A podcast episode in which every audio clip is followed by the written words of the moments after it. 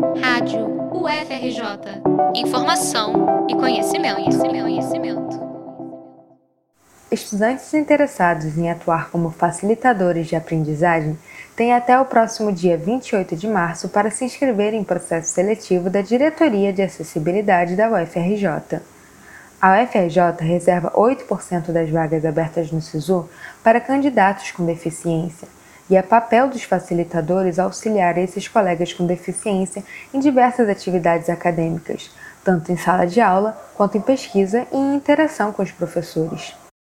Com o retorno ao ensino presencial, as atividades poderão ser desenvolvidas presencialmente ou em modo remoto, de acordo com as necessidades educacionais dos discentes.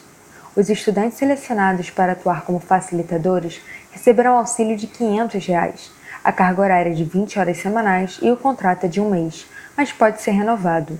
As informações podem ser obtidas na página www.acessibilidade.ufrj.br/editais.